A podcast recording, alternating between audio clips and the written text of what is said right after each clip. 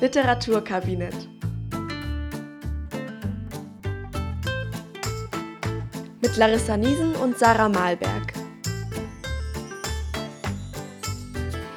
Herzlich willkommen zum Literaturkabinett, unserem Podcast über und um Abiturlektüre.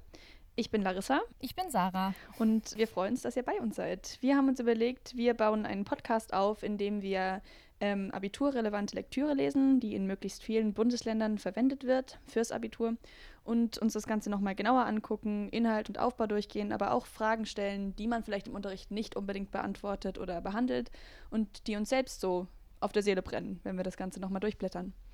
Ähm, wir haben beide einen literaturwissenschaftlichen Hintergrund. Wir haben beide den Bachelor in Literaturwissenschaften und ich äh, baumel zurzeit noch in meinem Master rum. Dann haben wir uns für unsere allererste Folge Emilia Galotti ausgesucht von äh, Lessing.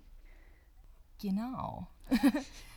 Die Geschichte einer jungen Frau, deren Glück, Zukunft und Leben von männlicher Gier zerstört wird, sozusagen. Ähm, ja, soll ich kurz umreißen, worum es geht? Ja, fang an mit dem Inhalt.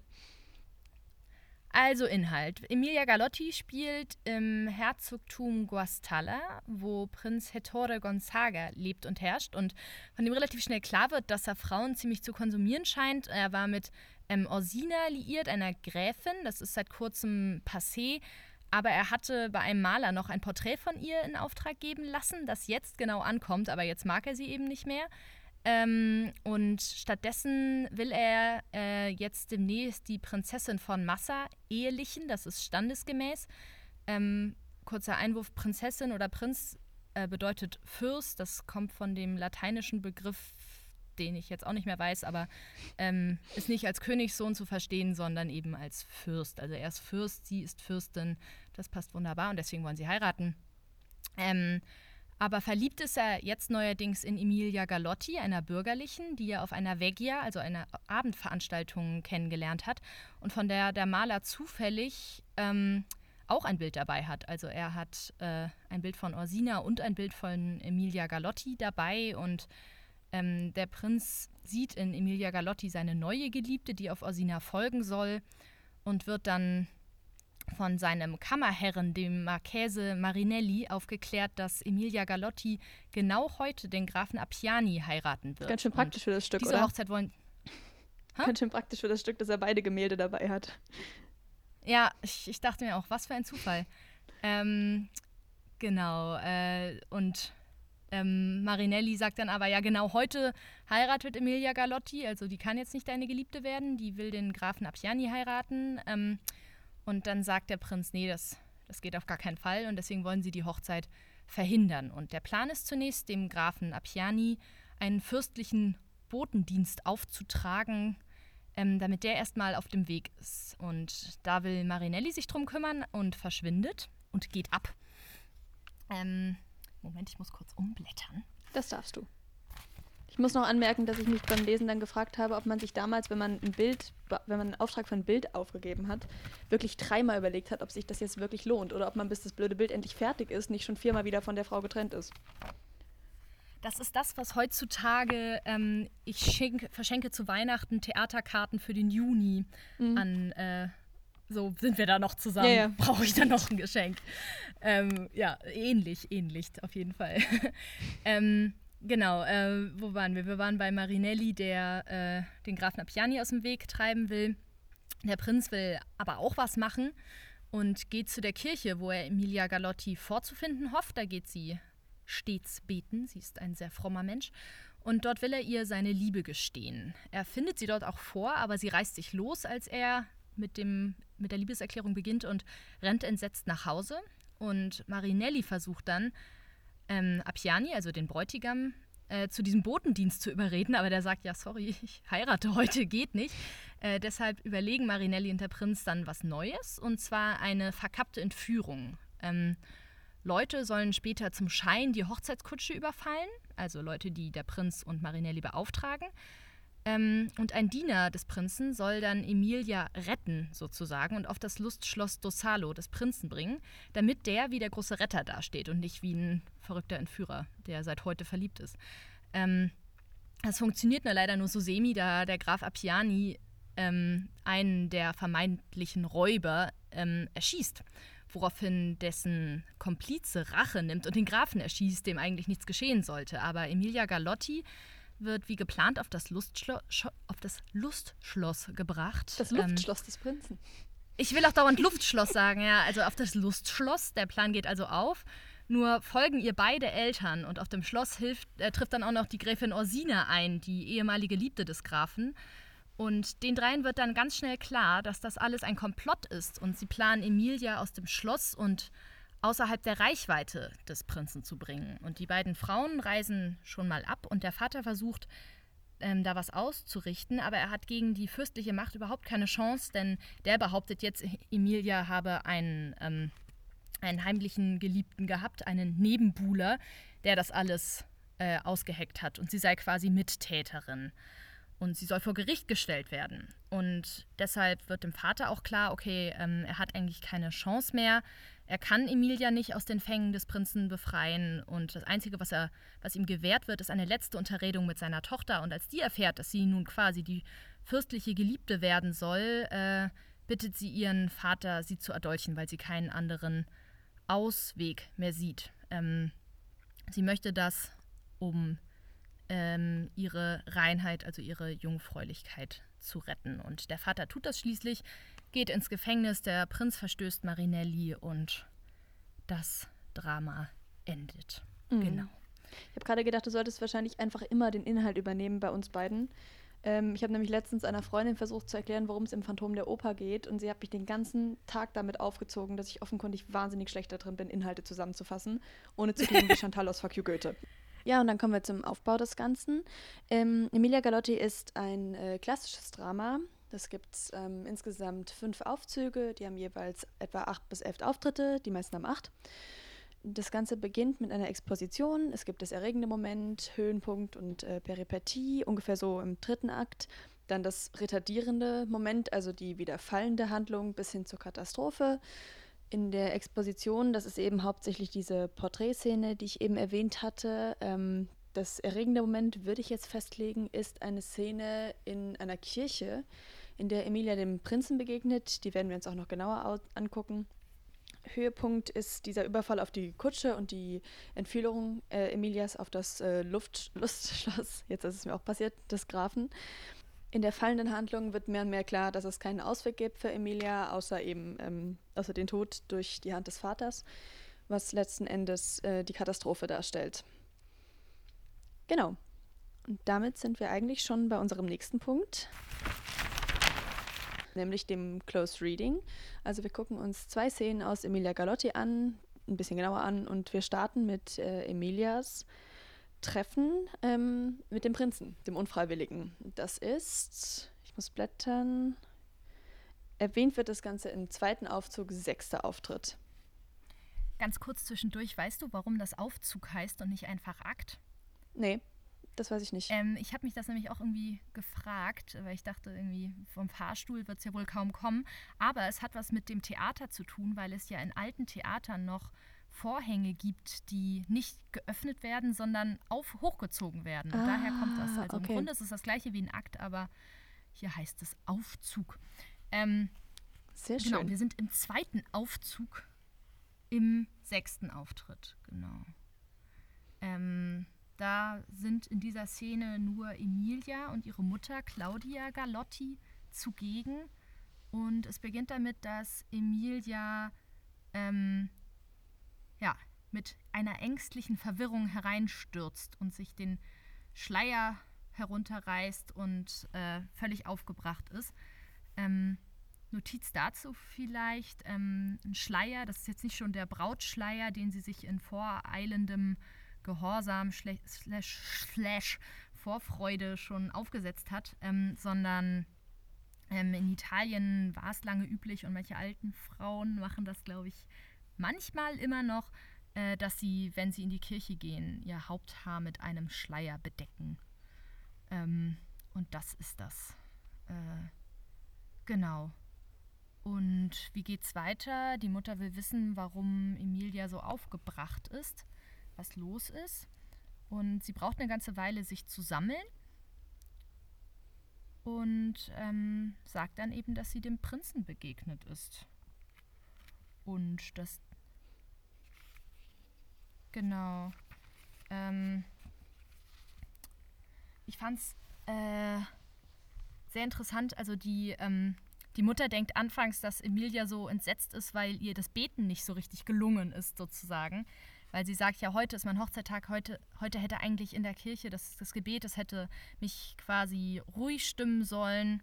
Sie sagt, genauer gesagt, ähm, in Zeile äh, 29 ist das bei meiner Aufgabe, Seite 27, Zeile 29. Ähm, nie hätte meine Andacht inniger, brünstiger sein sollen als heute. Nie ist sie, sie ist, nie ist sie weniger gewesen, was sie sein sollte. Und ihre Mutter denkt, okay, sie hat sich beim Beten nicht konzentrieren können, ähm, es hat nicht so richtig funktioniert. Und faktisch, ähm, und dann sagt sie noch, wir sind Menschen, Emilia, die Gabe zu beten. Jetzt muss ich blättern. Die Gabe zu beten ist nicht immer in unserer Gewalt. Dem Himmel, zu, dem Himmel ist beten wollen auch beten. Und dann sagt Emilia, und sündigen wollen auch sündigen. Mhm. Ähm, ich finde, diese Szene sagt insgesamt eine ganze Menge über Emilia selbst aus. Also einmal, dass wir sie, also wir lernen sie kennen, indem sie aus einer Kirche kommt. Das ist schon mal mhm. ein wichtiger Punkt. Dass äh, die Beziehung zu ihren Eltern sehr wichtig ist. Sie ist immer noch sehr Kind, sie ist sehr hörig. Äh, sie wirft sich ihrer Mutter da in die Arme, weil sie mit dem, was ihr da gerade widerfahren ist, nicht umgehen kann. Und ähm, eben auch diese sehr fromme Einstellung, äh, sündigen wollen ist sündigen. Und ähm, die Mutter sagt ja dann auch, dass das hat meine Emilia nicht wollen. Sie geht gar nicht davon aus, dass ihre Tochter fähig ist zu sündigen. Woraufhin aber Emilia argumentiert, dass, äh, dass sie sagt, fremdes Laster uns wieder unseren Willen zum Mitschuldigen machen kann. Das heißt, es, man muss gar nicht sündigen wollen. Es reicht aus, wenn jemand anderes sich versündigt und allein das befleckt sie schon. Sie hat da eine sehr, sehr krasse Einstellung. In der Forschungsliteratur heißt es immer, Emilia sei so, wie sich Lessing ein tugendhaftes, frommes Mädchen ja. vorgestellt habe. Ja, das stimmt. Sie ist sehr, sehr tugendhaft. Das ist, glaube ich, auch so das, was sie am meisten vor sich herträgt als eigenes Prinzip. Äh, Sitten, sittentreu, ähm, religiös. Ähm, genau, also die Tugend, großes Thema. Und irgendwie auch ihr selbst sehr, sehr wichtig. Ähm, genau, und sie, was, ich mir, was mir auch aufgefallen ist, ist, dass sie sich sehr, sehr fremdbestimmt beschreibt in der Szene drauf. Also wo sie sagt, so, ähm, die, die, Mutter sagt, das hat, das hat meine Emilia nicht wollen, also sündigen. Ähm, und Emilia sagt, nein, meine Mutter, so tief ließ mich die Gnade nicht sinken. Ähm, als ob sie nicht selbst sinkt, sondern ähm, dass quasi Gott ihr geholfen hat, nicht so tief zu sinken. Also dass sie, das, da dachte ich mir, das ist eine krasse Fremdbestimmung, von der sie ausgeht. Und ähm, ja, was natürlich, wenn man sehr gläubig ist und wenn man glaubt, irgendwie, das, was Gott will, geschieht, das ist dann ja irgendwie auch logisch, dass man dann eben auch davon, dadurch davon ausgeht, man kann nicht, man ist nicht ganz. Ähm, ja, als ob sie selbst da gar keinen Einfluss drauf hätte. Ja. Also man ist nicht ganz selbstbestimmt, sondern äh, Gott steht noch mal. Ja, das wird auch tatsächlich ja später immer wieder aufgegriffen im Verlauf des Dramas und ich finde ganz stark nochmal am Schluss, aber ähm, da kommen wir ja sowieso gleich nochmal drauf zu sprechen, auf ihren Tod. Da gibt es nämlich auch eine Szene, in der ihr tatsächlich selbst auffällt, dass sie eigentlich gar nichts zu sagen hat in ihrem Leben. Mhm. Ja, ja, ich weiß welche. Die wird mir auch angestrichen. Ähm, genau. Ja, und auch das, ähm, das, was ich tatsächlich auch stark finde, ist, dass, ähm, um darauf kurz zurückzukommen, was sie so erschreckt hat, ist natürlich, dass der Prinz sich ihr in der Kirche genähert hat. Also quasi von hinten, sie hat es gar nicht gemerkt, das war beim Beten und äh, hat ihr von hinten da irgendwas ins, ins Ohr geflüstert.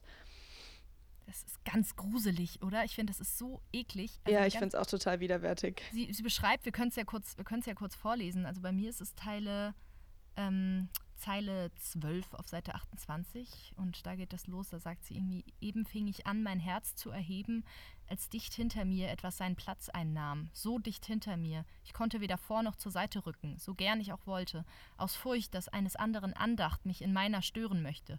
Andacht, das war das Schlimmste, was, mich was ich besorgte. Aber es währte nicht lange, so hörte ich ganz nah an meinem Ohre, nach einem tiefsten Seufzer, nicht den Namen einer Heiligen, den Namen zürnen sie nicht, meine Mutter, den Namen ihrer Tochter, meinen Emilia. Namen. Also irgendeine Person, die sie gar nicht kennt, setzt sich hinter sie, viel zu dicht, und spricht ihr dann so leise ins Ohr. Und spricht von Schönheit, von Liebe und klagt, dass, sie so, dass er jetzt so traurig ist. Und sie weiß gar nicht, wer das ist. Sie sitzt da ganz bedrängt in der Kirchenbank und kann auch nichts machen, weil rausrennen in der Kirche auch nicht so angesagt ist. Und sie, weil sie ja so tugendhaft ist, ähm, jetzt auch gerade in der Kirche nichts falsch machen möchte. Also ganz ja, ja. gruselig. Und vor allem, ich. als sie dann erkennt, äh, mhm. sie dreht sich ja tatsächlich dann irgendwann um, wagt es sich umzudrehen und dann erkennt sie, dass es der Prinz ist und das erschreckt sie so sehr, dass sie sagt, ich glaubte in die Erde zu sinken, ähm, weil sie das gar nicht ertragen kann. Vor allem, weil ihr in dem Moment wahrscheinlich auch klar wird, dass sie gegen den Prinzen noch wesentlich weniger Handhabe hat als gegen jeden anderen, weil der Prinz natürlich gesellschaftlich noch weit, weit ja. über ihr steht. Ja, so habe ich das auch, so habe ich das auch gesehen, ja. Ähm, und die Mutter, also sie kann es ihrer Mutter auch anfangs gar nicht sagen, wer das ist. Die bohrt zweimal nach, ja, wer denn? Wer mhm. war das denn? Ja, der Prinz. Und dann sagt die Mutter, die reagiert dann. Ja, ja, sehr eigenartig. Ungewöhnlich. Sie sagt: O gesegnet sei die Ungeduld deines Vaters, der eben hier war und dich nicht erwarten wollte. Ja, also sie ist erstmal froh, dass der Vater nicht da ist, und um das zu hören. Den Vater hat man zu dem mhm. Zeitpunkt mhm. schon kennengelernt, in einer Szene davor. Ähm, und ähm, er hat sich vorgestellt, präsentiert als sehr ähm, ehrenvoller Mensch, also der sehr, auch, auch selbst sehr auf die Sittlichkeit, ähm, auf die bürgerliche Sittlichkeit Wert legt und gerade auch auf die Sittlichkeit seiner Tochter. Da gibt es eine Szene, die dafür ganz bezeichnend ist, ähm, wo es nämlich darum geht, dass sie alleine in die Kirche gegangen ist, also dass Emilia alleine in die Kirche gegangen ist und ich suche die äh, Szene kurz. Also, ähm, er sagt das im zweiten Aufzug, zweiter Auftritt, kann man sich gut merken. Ähm, da sagt, fragt er, wo ist denn Emilia? Claudia, also ihre Mutter, sagt, sie ist in der Kirche. Ähm, und Eduardo sagt, ganz allein. Äh, Zeile 29 auf Seite 21 bei mir. Und ihre Mutter sagt, die wenigen Schritte. Und dann sagt ihr Vater, einer ist genug zu einem Fehltritt. Also so eine Art Wortwitz. So, du musst nur einen Schnitt gehen, um fehlzutreten. Und das zeigt aber, dass er seiner Tochter sehr wenig Freiheiten einbaut und sehr darauf bedacht ist, dass sie ihre, dass sie ihre Ehre behält und sehr, sehr misstrauisch ist. Und ihre Mutter sagt deshalb, gesegnet sei die Ungeduld des Vaters, weil er ähm, vorher mit ihr, also mit, mit Claudia, mit seiner Frau, mit Emilias Mutter, auch darüber gesprochen hat, ob ähm, auch über den Prinzen gesprochen hat tatsächlich und die Mutter nebenbei gesagt hat, ja, wir waren neulich auf einer Abendveranstaltung und da hat man schon gemerkt, dass, dass Emilia Eindruck auf ihn gemacht hat und bei ihm sind sofort alle Alarmglocken angegangen und sie meinte, naja, jetzt übertreibt ja, doch mal. Ja, ich finde tatsächlich, ähm, hm? Sag. Ja, ich finde tatsächlich die Mutter auch einfach eine sehr spannende Persönlichkeit in dieser äh, Konstellation, so Mutter, Vater, Tochter.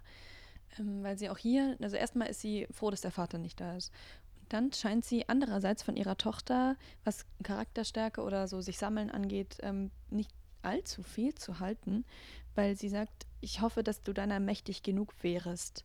Ähm, also sie findet irgendwie schon das Verhalten des Prinzen komplett daneben, aber sie geht auch davon aus, dass das schon Wirkung mhm. gezeigt hat. Ich fand es auch krass davor, also wenn wir noch ein paar Szenen, also ein paar äh, Zeilen über dem, was du jetzt zitiert hast, sagt sie auch ähm, zum Vater, also über den Vater, in seinem Zorne hätte er den unschuldigen Gegenstand des Verbrechens mit dem Verbrecher verwechselt. Also ja. so ja, ja. Victim Blaming. Das also, ist das klassische, du hattest den kurzen Rock an Argument. Genau, exakt, exakt. Und äh, sie tut das aber nicht. Ähm, zumindest hier noch nicht. Ich finde, später macht sie was, was ziemlich kritisch ist ähm, am Ende der Szene, aber da sind wir ja noch nicht. Huh. Ähm, genau. Ja, Aha. langsam. Ein, ein Cliffhanger. Ähm, ja, das geht nämlich noch weiter. Der, der Prinz wird noch aufdringlicher. Emilia rennt also weg, flieht, wie sie es selbst betrachtet, und der Prinz dir nach, sagt Claudia. Ähm, und Emilia sagt, was ich nicht wusste, bis ich in der Halle mich bei der Hand ergriffen fühlte. Auch ja. Seite 2. Also er hat sie auch noch angefasst, was ja gar ja. nicht ging zu dieser Zeit. Genau, und was auch jetzt nicht geht, also Frechheit. Ähm, aber klar. Ja, ja, klar, so, klar. Da, aber damals war das ja schon so, dass äh, sowas wie ein öffentlicher Tanz war die einzige Gelegenheit, wo Männer und Frauen sich tatsächlich mal angefasst haben. Sowas ging einfach nicht. Was Emilia auch dazu gebracht hat, still stehen zu bleiben, damit das niemand bemerkt, weil es ihr so unangenehm ist. Und ähm, weshalb sie jetzt auch gar nicht mehr weiß, was dann gesprochen wurde. ähm, sie sagt, sie, sie weiß es nicht mehr, was er gesagt hat, was sie äh, geantwortet hat. Es sei, ähm, meine Sinne hatten mich verlassen, sagt sie. Bei mir jetzt Seite 29, Zeile 36.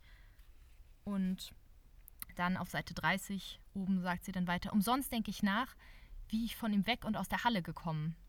Also das ist quasi so eine Art blinder Fleck. Man weiß nicht, was passiert ist, aber im Laufe des Dramas äh, wird genau diese Stelle von zwei verschiedenen Charakteren nochmal aufgegriffen. Einmal vom Prinzen selbst und einmal von Orsina, die, ähm, wie sich herausstellt, Späher vor Ort hatte, die das beobachtet haben. Und da. Ja, das ist ein Blackout für Emilia. Hm? Es ist ein Blackout. Ähm, genau. Und was ich vor allem finde, ist, dass man da sieht, dass die Einstellung des Vaters auch durchaus äh, Auswirkungen auf sie gehabt hat, weil sie sagt aus Scham, ähm, also sie hat sich dafür geschämt, dass er sie angefasst hat, deshalb ist sie stehen geblieben. Und kurz darauf ist es auch so, dass wenn sie sich mit ihrer Mutter unterhält und äh, dann äh, überlegt, ob sie dem Verlobten von der ganzen Geschichte erzählen muss, sagt die Mutter nein und sie sagt aber erst, ja, der Mutter, der muss es doch wissen und sagt dann, nein, die Mutter hat wahrscheinlich recht und er könnte mich für mehr eitel als tugendhaft halten, als ob sie tatsächlich Schuld hätte. Wieder die Tugend. Im gewissen Maß an ja. dieser Szene. Ähm, genau, die, die Mutter sagt deshalb, sie soll es dem Graf nicht sagen, weil sie nicht möchte, dass er eifersüchtig wird. Deren Argument ist, dass er es vielleicht jetzt noch als Liebhaber, dass es ihm schmeichelt, einen Nebenbuhler zu haben und sie entscheidet sich aber für ihn. Aber als Ehemann ist er natürlich ein ganz anderer Mensch und könnte sauer sein. Ähm, ja. Also womit die Mutter auch Victim Blaming betreibt, weil sie in keinem Moment Nein gesagt hat. Äh, weil sie in keinem Moment Ja gesagt hat.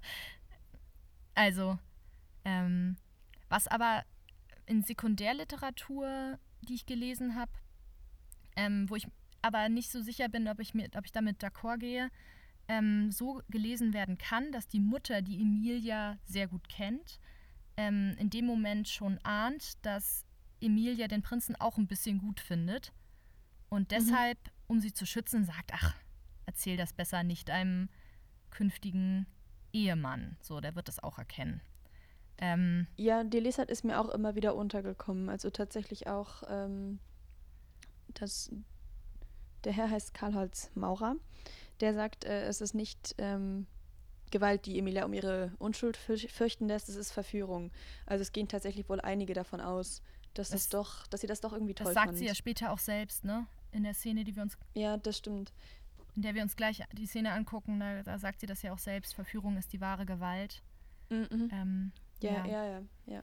Aber das wird, also so, so, ja. man könnte es so oder so sehen. Entweder, ähm, ja, die Mutter will einfach nur kein Aufheben darum machen. Aber ich finde auch, dass die Mutter selbst so ein bisschen herunterspielt, was ihrer Tochter passiert ist. Ähm, so ein bisschen, der hat doch ja, nur geflirtet. Auch, das sagt sie ähm, in einer der letzten Stellen, ähm, also relativ am Ende des Auftritts. Ähm, der Prinz ist galant. Du bist die unbedeutende Sprache der Galanterie zu wenig gewohnt. Eine Höflichkeit wird in ihr zur Empfindung, eine Schmeichelei zur Beteuerung, ein Einfall zum Wunsche, ein Wunsch zum Vorsatze. Nichts klingt in dieser Sprache wie alles und alles ist in ihr so viel als nichts. Also im Grunde sagt sie, hey, der hat geflirtet, ähm, und du hast dir schon groß irgendwas ausgedacht. Und das ist im Grunde auch das, worauf Emilia dann reagiert und sagt, ja, stimmt, ich war voll lächerlich, äh, sonst würde er mich mehr wie, tu, wie eitel als tugendhaft halten, weil, eitel, weil es könnte ja eitel rüberkommen, hey, der Prinz will was von mir. Und dann stellt sich raus, hey, der hat nur irgendwas Nettes gesagt. Und ich bilde mir da gleich was Großes ein. Ja, das stimmt, ähm, aber ich ähm, finde, man muss in der Szene auch kurz überlegen, wie viel Spielraum hat die Mutter da tatsächlich. Also sie weiß, dass man gegen den Prinzen nicht wirklich was ausrichten kann. Was bringt es, wenn da jetzt jemand hingeht oder wenn ihr jemand sagt, ja, der hat dich scheiße behandelt, machen kann man so oder so nichts. Sie hat halt auch vor Augen, das sagt sie sogar selbst, ähm, du entgehst heute mit eins allen Nachstellungen. Das heißt, Emilia ist sowieso bald verheiratet und dann kann der Graf sie vor solchen Dingen beschützen. Weil ähm, ich glaube, eine verheiratete Frau anzugehen, das war auch zu der Zeit schon schon eine bisschen andere Geschichte. Deswegen ist es ja auch so wichtig, dass sie, äh, dass die Hochzeit verhindert wird. So, ja, genau. Ja genau das, was der Prinz Oder will. eben aus der anderen Sicht, dass die Hochzeit stattfindet. Dieses ganze Drama spielt sich übrigens an einem einzigen Tag ab. Erzählte Zeit ein Tag. äh, haben wir noch nicht erwähnt. Ähm, aber genau, das ist ein bisschen der Grund dafür. Aber natürlich wieder das Tugendhafte. Er könnte mich für eitel und nicht für tugendhaft halten. Und tugendhaft zu sein ist so das, das Wichtigste für mich, Emilia. Ja. Ähm, Genau. Und dann endet der Auftritt mit Hui, dass er da selbst kommt. Es ist sein Gang und Graf Appiani tritt auf, aber das gucken wir uns jetzt nicht mehr an, ne? sondern eher die Sterbeszene zum Ja, wir Schluss. gehen jetzt direkt in, in die Katastrophe quasi äh, rein. Genau. Und springen in den fünften Aufzug. Siebter Auftritt. Ach, noch eine Sache, ähm, die mir aufgefallen war. Ein Auftritt beginnt ja logischerweise immer dann, wenn eine neue Figur die Szene betritt oder wenn sie von der Bühne mhm. geht. Ähm, aber Ausnahme ist einzig ähm, der Kammerdiener des Prinzen. In der allerersten ja? Szene, ganz am Anfang, der kommt manchmal rein und sagt, ja, der, der, also und kündigt Besuch an. Aber der ist quasi so niedrig vom Stand, dass er nicht äh, Auftritt genug ist, um einen neuen Auftritt herbeizuführen, sozusagen. Ähm, oder aber auch nicht Charakter genug. Also er ist ja im Grunde nur da, um was anzukündigen. Vielleicht ist er nicht Figur genug, nicht, äh, ja, eigentlich nur in dem Moment nur Funktion dafür, um zu zeigen, wie reich der Prinz ist. Aber kein wirklicher Charakter. Ähm, aber genau, ähm, das nur ähm, bei, der Seite. Äh, wir sind jetzt wieder im fünften Aufzug. Äh, siebter Auftritt.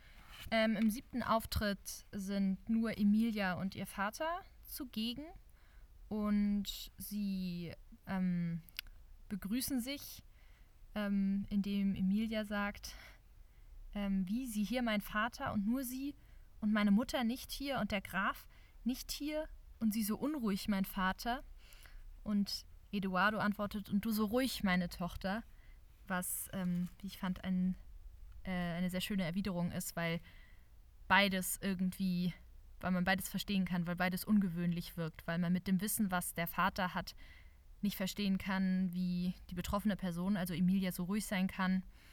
Und ähm, umgekehrt Emilia natürlich nur ganz viel ahnen kann, aber nichts mit Sicherheit weiß, weil sie schon so lange eigentlich den Großteil des Stückes abgeschotten war, abgeschottet. Ja, gestimmt. Sie hat überhaupt nichts mitbekommen eigentlich. Ja, Emilia Galotti äh, kommt dafür, dass sie Hauptfigur äh, des Dramas ist, bemerkenswert selten vor in diesem Stück. Du nimmst ähm. mir gerade mein Pausengespräch weg. Wir kommen später darauf zurück. Entschuldigung. Ist schon okay. Das sch schon schneiden wir raus. Ähm, schneiden genau. wir nicht raus, so, bleib drin. Oder so. so, genau. Also, äh, es geht äh, dann aber recht schnell zur Sache. Ähm, ich finde, man, da merkt man auch, dass Emilia tatsächlich ein bisschen klüger ist und weniger naiv, als man die ganze Zeit vielleicht gedacht hat, weil sie hatte eine Menge Zeit natürlich auch zum drüber nachdenken, ist aber auch zu dem Schluss gekommen, dass sie eben genau die zwei Möglichkeiten hat, also Geliebte sein oder es ist tatsächlich alles vorbei. Weil sie nämlich sagt, genau. entweder ist nichts verloren oder alles. Also soweit ist sie tatsächlich auch selbst schon. Genau, sie ist nicht ruhig, weil sie noch nichts weiß, wie der Vater annimmt, sondern sie ist ruhig, weil sie schon einen Schritt weiter ist als ihr Vater. Ja. Im Grunde. Ja, so, so würde ich das auch sehen. Ähm, aber er, ähm, der Vater sagt, ähm, die, Mutter, die Mutter ist weg, die ist mit Ursina schon abgereist sozusagen. Ähm, und Emilia hat im Grunde ihre ganzen Infos gar nicht, weil ihr das irgendwer gesagt hätte, sondern sie hat das aus, der, aus dem Blick ihrer Mutter gezogen, was auch zeigt, wie, was für eine krasse Verbundenheit die beiden haben. Ähm, da sagt sie, ähm, so ist es wahr, die ganze schreckliche Geschichte, die ich in dem nassen und wilden Auge meiner Mutter las. Mhm. Und ähm, daraus hat sie quasi gezogen, dass äh, der Graf nicht mehr lebt. Ähm, und dann will sie losgehen und der Mutter hinterherreisen. Und das ist tatsächlich eine Info, die sie noch nicht hat. Der Vater klärt sie dann auf, dass das leider nicht geht. Ja, das stimmt. Und ich finde tatsächlich, was ganz spannend ist an dem gesamten Drama, sind die Bewegungen der Figuren das zeichnet Emilia, finde ich, ziemlich als Objekt aus, weil Emilia sich fast nie irgendwo hinbewegt von sich aus. Also sie wird immer von irgendwem irgendwo hingezogen und jetzt möchte sie gehen und darf nicht, weil sie festgehalten wird. Und anders als, ähm, und der Kontrast dazu ist Orsina, die völlig uneingeladen auftaucht und auch einfach zwischendrin wieder verschwindet, nachdem Stimmt. sie quasi ihr Unheil angerichtet hat. Stimmt, einmal, einmal bewegt sie sich ja vorher quasi aus eigener Kraft, das ist, um dem Prinzen zu entfliehen. Ja, aber damit löst sie das ganze Drama mehr oder weniger aus. Das finde ich auch spannend. Ja. Das ist quasi die einzige Bewegung, die von sich aus passiert, aus dem Fluchtreflex heraus. Das ist das, was Mhm. das ganze Drama ähm, ins Rollen bringt. Wird auch ganz schön gesagt, ähm, auch auf Seite, also Seite 84, äh, zumindest in meiner Ausgabe, ähm, da sagt Odoardo, äh, fliehen, was hätte es dann für Not? Du bist und bleibst in den Händen deines Räubers.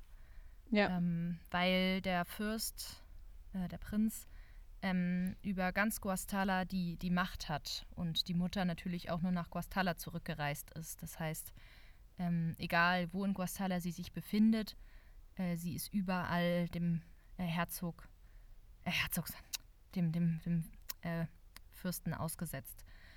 Und ähm, der Plan vorher war, dass der Vater, der außerhalb von Guastala lebt, die Eltern von Emilia leben, leben getrennt, die Mutter und die Tochter leben am Hof.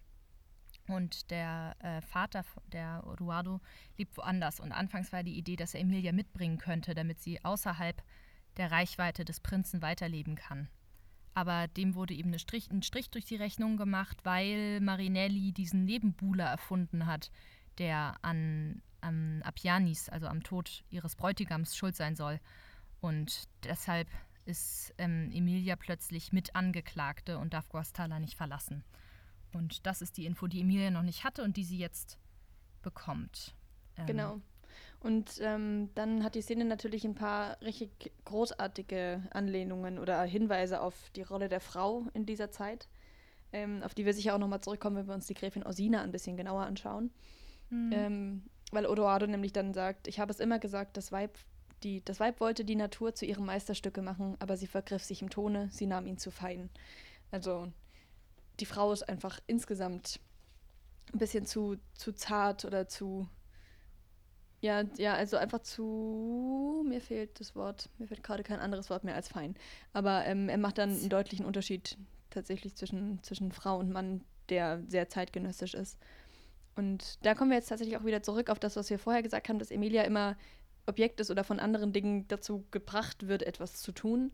Weil das das erste Mal ist, dass sie danach erwidert, reißt mich, bringt mich, will mich reißen, will mich bringen, will, will. Als ob wir, als ob wir keinen Willen hätten, mein Vater. Wobei ich mir an der Stelle tatsächlich nicht sicher war, ob sie da dann wir Frauen meint oder ob sie meint wir aus unserem Stand im Kontrast zu dem Prinzen, der gesellschaftlich über uns steht.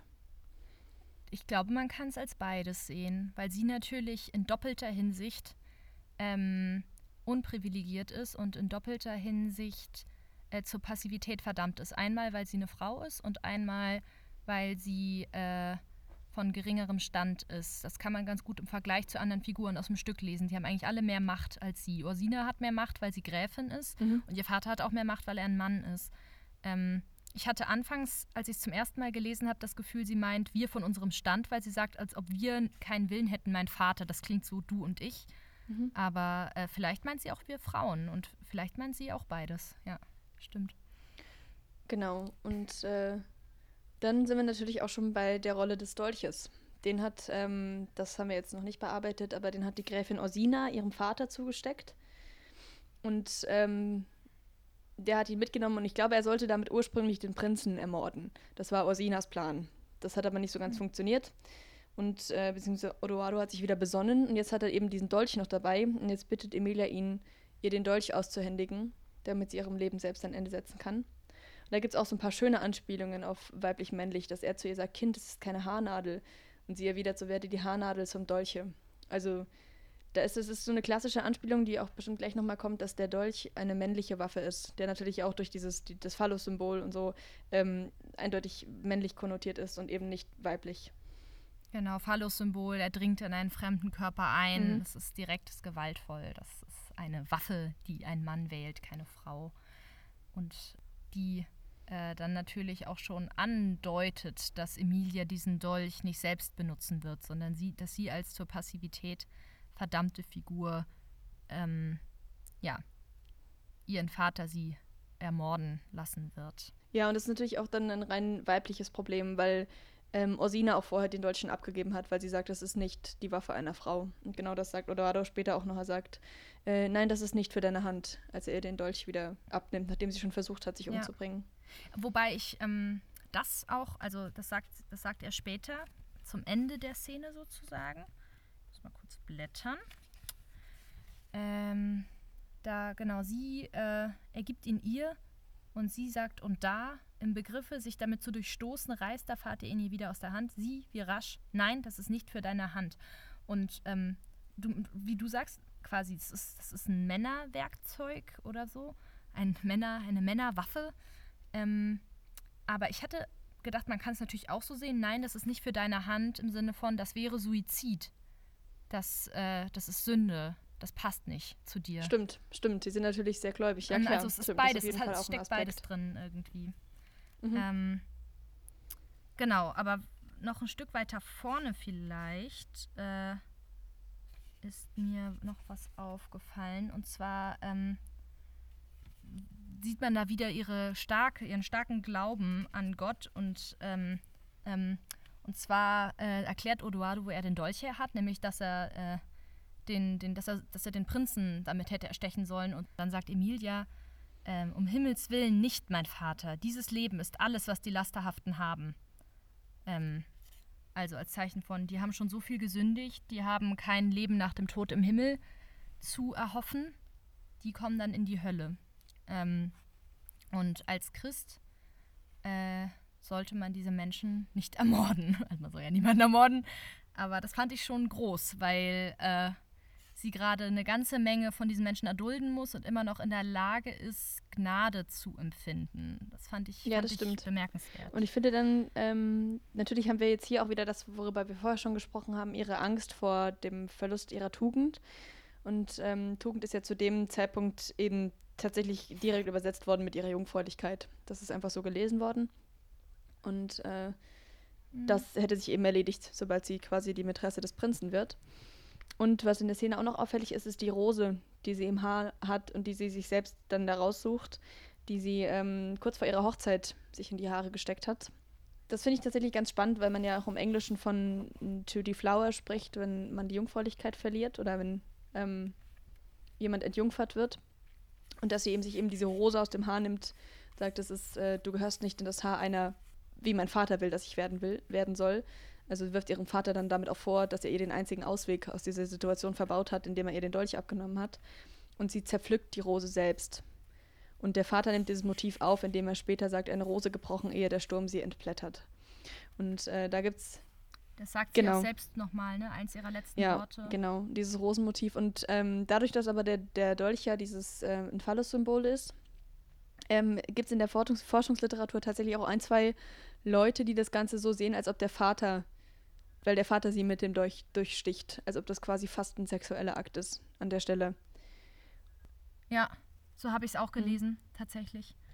Also, dass, äh, dass die Beziehung zwischen äh, Vater und Tochter was fast Incestuöses ja. hat. Und ich habe auch gelesen, dass das wohl typisch ist für ein bürgerliches Trauerspiel. So eine ganz innige Vater-Tochter-Beziehung, die fast sexuell aufgeladen ist und die so incestuös anmutet, dass sie als das einer ihrer letzten Sätze ist, lassen Sie mich Sie küssen, diese väterliche Hand. Das ist ja auch was. Also klar, das ist Ehrerbietung, aber das hat auch was Sexuelles. Passt auch zu anderen Lessing-Dramen. Eine Rose gebrochen ja. Also es findet sich tatsächlich immer wieder. Es findet sich in Minna von Barnhelm und in Nathan der Weise und in Miss Sarah Sampson. Also diese Vater-Tochter-Beziehungen hat man immer wieder. Das stimmt. Ich, ähm, ich hatte tatsächlich bei diesem Satz, den du jetzt angesprochen hast, eine Rose gebrochen, ehe der Sturm sie entblättert, anfangs ganz äh, naiverweise gedacht, das bedeutet, sie ist viel zu jung gestorben. Oh. Und äh, dann habe ich irgendwann gecheckt, ach nee, natürlich, es geht darum, ehe der Sturm sie entblättert, ehe sie äh, entjungfert werden konnte. Ein Mensch ist gestorben. Ja, kann man aber bestimmt auch. Ist jungfräulich gestorben. Ist irgendwie auch eine schöne Lesart, deine. Ja. Passt ja auch. Ähm, das ist wahrscheinlich eine zeitgenössischere Lesart. Ist ganz tragisch, dass ein so junger Mensch sterben mhm. musste und äh, an Jungfräulichkeit. Aber natürlich die Flower, das, ja, ja, ist voll. Und, oder man gibt sie, man schenkt seine Blume her, die Blume der Jungfräulichkeit. Das ist ja auch so ein ganz altertümlicher Gedanke. Ja, also, oder eben die Art und Weise, wie Monika in Friends das immer ausdrückt. Ja, stimmt. Sie sagt das auch. ähm, das ist wahr.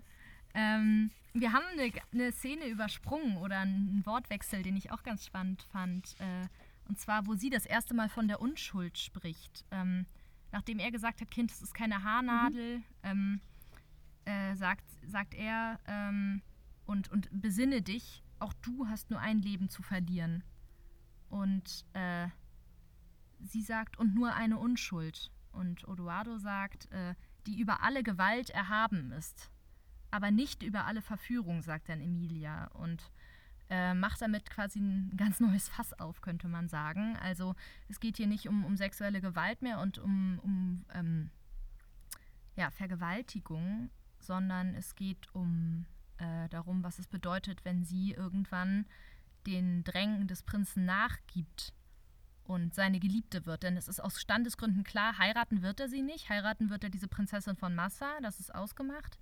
Ähm, sie würde höchstens seine Geliebte werden. Und sie sagt dann Gewalt, Gewalt. Wer kann der Gewalt nicht trotzen? Was Gewalt heißt, ist nichts. Verführung ist die wahre Gewalt. Mhm. Und ich habe Blut, Vater, so jugendliches, so warmes Blut als eine. Auch meine Sinne sind Sinne, ich stehe für nichts, ich bin für nichts gut. Ich kenne das Haus der Grimaldi, es ist das Haus der Freude, eine Stunde da, unter den Augen meiner Mutter, und es erhob sich so mancher Tumult in meiner Seele, den die strengsten Übungen der Religion kaum in Wochen besänftigen konnten. Das deutet an, dass sie sich selbst misstraut. Ja.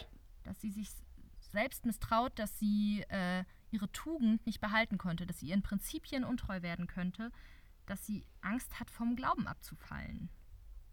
Und was ein Hinweis darauf ist, dass sie den Prinzen vielleicht, dass da doch die Möglichkeit sieht, dass er ihr gefallen könnte. Auch wenn wir, wenn wir an die alte Stelle denken, also über die Szene von eben, wo sie sagt, sündigen wollen ist auch sündigen, mhm. Äh, da steckte dann ja so ein bisschen drin, dass sie vielleicht in dem Moment kurz drüber nachgedacht hat. Gleichzeitig negiert sie das direkt wieder und sagt, so tief ließ mich die Gnade nicht sinken. Ähm, aber dass sie durch, zwischen Gewalt und, und Verführung unterscheidet, könnte halt, ja, wie gesagt, doch dafür sprechen, dass sie, äh, oder dass der Tumult sich in ihrer Seele erhob. Dass das was mit ihr gemacht ja. hat, dass sie damit andeutet, ich habe auch, ich habe auch ähm, sexuelle Begierde. Ja, ja, das würde ich aber auch so lesen, das stimmt.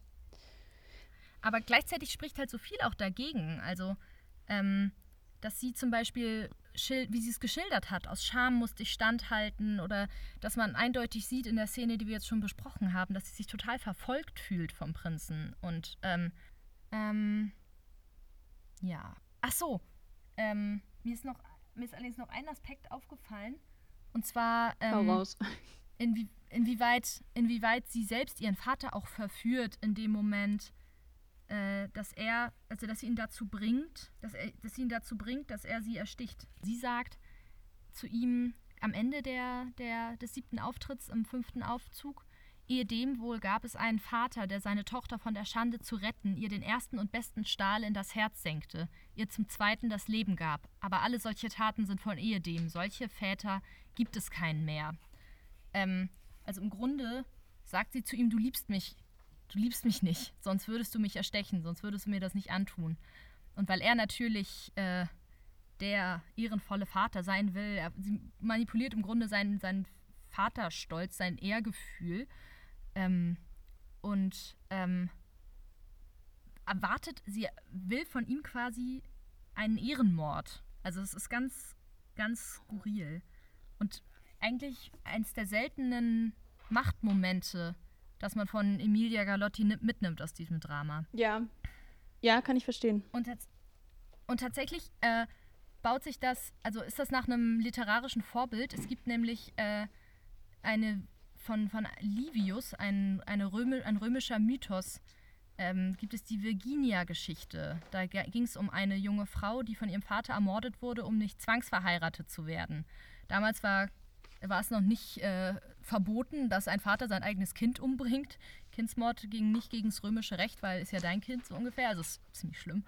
Ähm, und äh, da, da, das, da, darauf lehnt das, also darauf, daran lehnt das an und darauf verweist sie. Womit geht es denn weiter? Es geht mit der Charakteranalyse weiter, ne? Yep, wir nehmen die Gräfin Orsina. Die du dir explizit gewünscht hattest. Ja, weil ich die ziemlich cool finde tatsächlich. Es gibt immer mal wieder in Lessing-Dramen solche Nebenbuhlerinnen, ähm, die tatsächlich alle ziemlich tolle Auftritte haben. Ein super Lesetipp an dieser Stelle. Äh, Miss Sarah Sampson, die Gestalt der ähm, Marwood. Auch eine ganz, ganz tolle Nebenbuhlerin. Sehr viel fieser als Orsina. Orsina ist quasi die Nachfolgerin der Marwood in der Lessingschen äh, Reihenfolge und nimmt auch viele ihrer Eigenschaften auf, ist aber sehr viel freundlicher zu ihrer, zu ihrem jüngeren, zu ihrem jüngeren Ich, in dem Falle Emilia Galotti. Was ich bemerkenswert finde, zum Beispiel, dass sie auch sagt, das ist, ähm, sie sagt auf Seite 71 bei mir zumindest, ähm, dass es ja nicht Emilias Schuld ist, dass der Graf sich in sie verknallt hat. Äh, vierter Aufzug, siebter Auftritt, relativ weit unten. Mhm. Ähm, sie, Im Grunde, der Graf hat mich verlassen. Zwar vielleicht nur um ihre Tochter verlassen, doch was kann ihre Tochter dafür? Also, dass sie da eben nicht das Opfer mit dem Täter verwechselt, sondern ganz klar sagt, ähm, der Prinz ist das Problem. Ähm, ja, ja, auf jeden Fall, ja, ja. Ähm, genau, was kann man über Osina sonst insgesamt sagen? Also ich glaube. Sie wird zuerst von außen beschrieben, bevor sie selbst auftritt, ne? In dieser ja, genau. Szene mit dem Porträts. Maler ähm, als durchschnittlich hübsch, wo man, was man sich natürlich fragen kann, stimmt das so, weil der Prinz gerade einfach nicht so gut auf sie zu sprechen ist? Ja, das stimmt ganz sicher nicht. Das wird ja sogar später, das finde ich nämlich spannend. Im Gegensatz zu Emilia, bei der fast alles stimmt, was der Prinz da so vor sich hin säuselt, während er das Porträt anguckt, stimmt bei der Gräfin ja fast gar nicht. Sogar der Maler widerspricht ihm schon, Maler Conti. Und als später ähm, äh, er sagt, das Bild sei geschmeichelt und der Maler sagt nicht mehr, als man bei jedem Bild schmeichelt. Genau, genau. Und auch das Kunst er sagt später aber auch, das Original ist eine Person, die meine Ehrerbietung fordert. Ich habe nichts Nachteiliges von ihr äußern wollen. Also er verteidigt sie tatsächlich auch vor dem Prinzen. Mhm. Und man weiß auch, dass der Prinz gegen Orsina immer noch nicht so wirklich gefeit ist, was er, wie er immer behauptet, weil ähm, Marinelli ihn ja richtig dafür warnt, dass äh, Orsina wiederkommt. Ich muss die Stelle eben suchen. Kannst gerne reinkrätschen. Okay. Äh, mir ist noch aufgefallen, dass äh, die Gräfin auch als eigensinnig beschrieben wird vom Conte, als es so darum geht, warum ist dieses Bild denn jetzt erst fertig geworden? Jetzt brauche ich es nicht mehr. Und dann mhm. sagt Con Conti, Conti heißt der Maler, Seite 7, beziehungsweise zweiter Auftritt ganz unten. Unsere, unsere schönen Damen sind nicht alle Tage zum Malen. Die Gräfin hat seit drei Monaten gerade einmal sich entschließen können zu sitzen. Also zu sitzen im Sinne von ihm Modell zu sitzen. Ähm, was ein bisschen wie so ein nörgeliges Kind klingt auf mich, was ich ein bisschen seltsam fand, weil es um eine erwachsene Frau geht, die man muss sich ziemlich lange hinsetzen, um irgendwie im Modell zu sitzen. Ähm, und äh, sie lässt sich halt nichts vorschreiben, das kann man daraus lesen, aber es, es, hat so einen komischen Beigeschmack. Mein Gott, nur einmal hat sie sich entschließen können. Ähm, ja, vielleicht hatte sie auch keine Zeit, aber gut. Ähm, das ist mir noch aufgefallen. Und dass, dass sie stolz und arrogant ist, wurde angedeutet. Dieses spöttische Lächeln um ihren Mund, das der Prinz in dem Bild sieht und wo er meinte, das wird ja schon fast eine Fratze.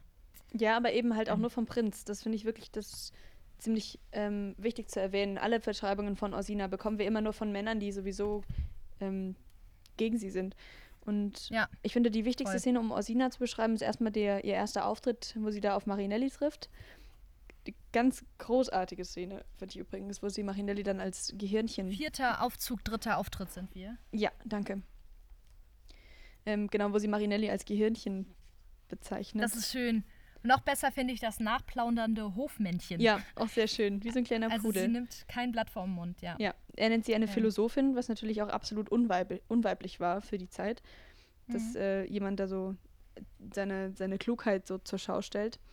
Und ähm, sie hat auch den, sie hat den, einen der zentralsten Sätze, finde ich tatsächlich, wenn sie sagt, ähm, also ironisch sagt, wie kann ein Mann ein Ding liegen, lieben, das ihn zum Trotze auch denken will? Ein Frauenzimmer, das denket, ist ebenso ekel als ein Mann, der sich schminket. Also ja. sie weiß auch sehr gut, wie sie auf andere wirkt. Also eine Feministin. Ja, auf jeden Fall. Sagen. Auf jeden Fall. Lachen soll es nichts als lachen, um immer da den gestrengen Herrn der Schöpfung bei guter Laune zu halten. Also auch noch sehr zynisch, äh, hatten, hatten Humor. Ja, ja. etwas fiesen Humor. Ähm, oder in dem Fall ja völlig berechtigt so, äh, das mit dem Gehirnchen und dem nachplaudernden Hofmännchen ist, ist ein fieser Humor. Ja, und sie ähm, lässt sich auch nichts einreden, sie lässt sich auch nicht einschüchtern. Im vierten, Akt, genau. Sektor, vierten Aufzug, äh, sechster Auftritt, da ähm, deutet sie zum ersten Mal durch die Spione, von denen du schon gesprochen hast, an, dass sie sagt, der Prinz ist ein Mörder, der hat den Grafen Appiani ermordet. Und ähm, Marinelli dann, dann ihr vorwirft, sie wäre nicht mehr ganz bei sich und dann sagt sie, ich bin selten oder nie mit meinem Verstand so wohl zufrieden gewesen als eben jetzt. Und sie kommandiert Marinelli auch ganz schön rum. Also sie schreit ihn dann noch an, kommen Sie her, sehen Sie mich an, steif an, Aug in Aug. Mhm. Und sie toucht ihn auch an, legt ihm den Finger auf den Mund. Also sie hat da schon so ihren Spaß mit ihm, würde ich sagen. Ich fand diesen, diesen Satz, den wir gerade kurz angerissen hatten, mit dem eine Frau, die denkt, mhm. denkt, es ist genauso ekel wie ein Mann, der sich schminkt. Weil das ähm, im Grunde auch eine Kritik an der Aufklärung bedeutet. Wir sind ja in diesem, dieses äh, Stück spielt ja im Zeitalter der Aufklärung, wo Denken ganz groß gehandelt wird, sag ich mal. Mhm. Also Selbstdenken ist irgendwie das Größte. Und sie äh, sagt damit ja explizit, dass Frauen da ausgeschlossen sind. Ja. Eindeutig dieses, dass, dass Frauen einfach benutzt werden können und im Nachhinein keinerlei Anspruch mehr haben. Da gibt es die entscheidende ähm, Szene, ist der vierte Aufzug, siebte Auftritt, wo sie sagt, wann wir einmal alle, wir das ganze Heer der Verlassenen, wir alle in Behandinnen, in Furien verwandelt, wenn wir alle ihn unter uns hätten, ihn unter uns zerrissen und zerfleischten, seine Eingeweide durchwühlten, um das Herz zu finden, das der Verräter einer jeden versprach und keiner gab. Also sie nimmt tatsächlich, das ist auch so was, sie hat Emilia da quasi schon mit eingeschlossen in, in ihren Chor aus, aus Furien an dieser Stelle. Und mhm. äh, spricht tatsächlich dann auch für, für alle anderen Frauen. Also auf jeden Fall durchweg Feministin. Ja. Und man sollte sich da, was sie kurz davor, vor diesem, vor diesem Ausbruch, sagt sie an einer Stelle, ich bin nur ein Weib. Mhm. Äh, Seite 71 ganz oben. Das äh, ist nicht ihre Meinung in dem Moment sozusagen, sondern ein Zitat von fremden Meinungen, wenn man äh, das davor auch noch sieht sozusagen. Der äh, Odoardo hat dir quasi gerade ein Kompliment gemacht und gesagt, sie sind, sie sind bemerkenswert klug, sie sind nicht verrückt. Das war nämlich Marinellis Idee, der war ein bisschen in Bredouille, weil Orsine auf diesem Schloss war und er sich gedacht hat, Mist, die wird alles ausplaudern, die wird alles verstehen. Und gerade einen klugen Menschen können sie jetzt in ihrer Intrige gar nicht gebrauchen auf dem Schloss, weshalb seine, sein einziger, sein einziger äh, ja, Ausweg ihm scheint, dem Odoardo einzureden, hör nicht auf die Frau, egal was sie sagt, sie ist verrückt. Was natürlich auch wieder sehr typisch ist, eine Frau, eine, eine kluge Frau ähm, nicht ernst zu nehmen, indem man sagt, ach, lass sie reden, hör nicht zu. Ja. Und äh, dann, da hat Odoardo gerade gesagt, äh, im Grunde, du bist ja gar nicht verrückt. Wenn noch, wer noch sagt, dass du eine Närrin bist, der kriegt es mit mir zu tun. Und da sagt Orsina, äh, stecken Sie beiseite, geschwind beiseite. Mir wird die Gelegenheit versagt, Gebrauch davon zu machen. Ihnen wird sie nicht fehlen, diese Gelegenheit. Und Sie werden sie ergreifen, die erste, die beste, wenn Sie ein Mann sind. Also Sie sind ein Mann, ich bin nur ein Weib. Und das nur meint sie nicht, dass, dass sie sich als minderwertig empfindet, sondern dass sie so gesehen wird, würde ich. Hm. So habe ich es zumindest gelesen. Ja, auf jeden Fall. Das würde ich auch so sagen. Sie ist auch wirklich, Orsina macht sich auch nichts vor. Das ist auch ähm, ein großer Unterschied tatsächlich zwischen ihr und der äh, Marwood, die ich schon erwähnt habe. Marwood will immer noch den, ihren Geliebten zurückhaben. Und Orsina ist ja gleich zu Beginn, sagt sie, sie hat schon verstanden, dass der Prinz nichts mehr von ihr will. Und sie hat ihn vielleicht schon irgendwann mal geliebt, aber ähm, sie hat jetzt auf jeden Fall gesehen, was los ist. Da sagt sie im vierten Aufzug, vierter Auftritt, sagt sie. Weil ähm, sie hat ihm einen Brief geschrieben und dann fängt sie tatsächlich auch an zu weinen und sagt, nicht einmal gelesen. Und dreht sich dann um und sagt äh, im Tone der Schwermut, freilich liebt er mich nicht mehr. Das ist ausgemacht. Also sie hat es auch, sie hat es verstanden und sie hat es auch für sich so, so akzeptiert an der Stelle. Und da sieht man auch ihren Stolz. Also ja. es wurde ja schon angedeutet vorher, dass sie ein stolzer Mensch ist und da zeigt sich das so. Sie ist, sie ist stolz, sie macht sich nicht vor, sie ist, sie ist sehr gekränkt über diese Verachtung des Prinzen. Ähm, aber sie gönnt sich das quasi auch darüber trauern zu dürfen. Also äh, sehr würdevoll. Ähm, aber man merkt, finde ich, auch an Orsine, merkt man sehr deutlich, dass sie von welchem, also dass sie eben äh, von Adel ist, dass sie einen höheren Stand hat. Also sie ist, sie ist Gräfin, damit steht sie unter dem Fürst, unter dem Prinzen sozusagen, aber ist auf jeden Fall keine bürgerliche und das merkt man. Ähm, sie ist quasi die Einzige, die auch deutlicher sprechen kann. Sie kann viel deutlicher sich beschweren, als das Emilia zum Beispiel möglich ist. Ähm, und dann übergibt sie ihm den Dolch, dem, dem Vater. Wollen ja, sie ist somit dann auch eine entscheidende Figur für das Drama. Sie ist diejenige, die Odoardo quasi auch aufklärt, was seine Tochter erwartet und die im Endeffekt auch für das Ende mitverantwortlich ist. Genau, und sie sagt im Grunde, sie gibt, also er, er sagt, er, er ärgert sich, dass er keinen Dolch dabei hat und sie sagt, zufällig habe ich einen dabei. ähm, ja. Er sagt, nichts, gar nichts, nirgends. Damit kann ich aushelfen, sagt sie denn. Ich habe einen mitgebracht. Äh, vierter Aufzug, siebter Auftritt. Ähm, nehmen Sie geschwind, ehe uns jemand sieht. Auch hätte ich noch etwas. Gift. Aber Gift ist nur für uns Weiber, nicht mhm. für Männer. Nehmen Sie ihn, ihm den Dolch aufdringend, nehmen Sie. Damit gibt sie ihm die Tatwaffe, für den Prinzen bestimmt sozusagen, den er dann tatsächlich an Emilia anwenden wird. Aber man sieht, dass sie, äh, also dass so Spuren dieses ähm, zweigeteilten, das machen Männer, das machen Frauen, das, das zumindest nicht spurlos an ihr vorbeigegangen ist, weil sie ihm das Gift nicht geben will, wahrscheinlich um ihn nicht zu kränken. Ja, sondern den und Dolch. ich finde, an der Stelle ist tatsächlich auch ganz kurz die Option offen, die sie aber ja eindeutig nicht ergreift, es wäre ja immer noch eine Option, als Nebenbuhlerin auch einfach Emilia zu töten. Die ja irgendwo der Grund ist, weshalb sie den, sie den Prinzen nicht haben kann. Und für Emilia wäre das Gift durchaus geeignet, sowohl für sie als, als Opfer als auch für Orsina als Mörderin. Und das ist in dem Falle, finde ich, auch eine eindeutige Entscheidung dafür, als Frauen zusammenzuhalten, mehr oder weniger gegen den Prinzen. Das Drama mit einem Giftmord zu beenden, hätte halt eine ganz andere Wirkung als mit diesem Dolchmord, weil es mit Gift halt, es gibt im Grunde keinen freiwilligen äh, Selbstmord mit Gift, mit fremden Einfluss. Also, ähm, ich sag's nochmal von vorne. Ja, ich glaube, ich habe es nicht, auch nicht verstanden, was du meinst. Ja, es gibt, also sie bringt ihren Vater dazu, sie zu erstechen. Da ist es so, es ist irgendwie Selbstmord, aber es ist irgendwie auch Mord. Auf jeden Fall ist es nicht der Suizid, der sie daran hindert, in den Himmel zu kommen. Mhm. Ähm, wenn sie Gift nehmen würde, wäre das freiwilliger. Das wäre ähm, sie nimmt das Gift selbst. Er kann ihr ja schlecht den Mund aufreißen und es ihr in den Mund drücken. Also das hätte, das hätte eine ganz andere Wirkung auf das Drama. Also es ist äh, schon auch bewusst gewählt, dieser, dieser Dolch als, als Mordwaffe.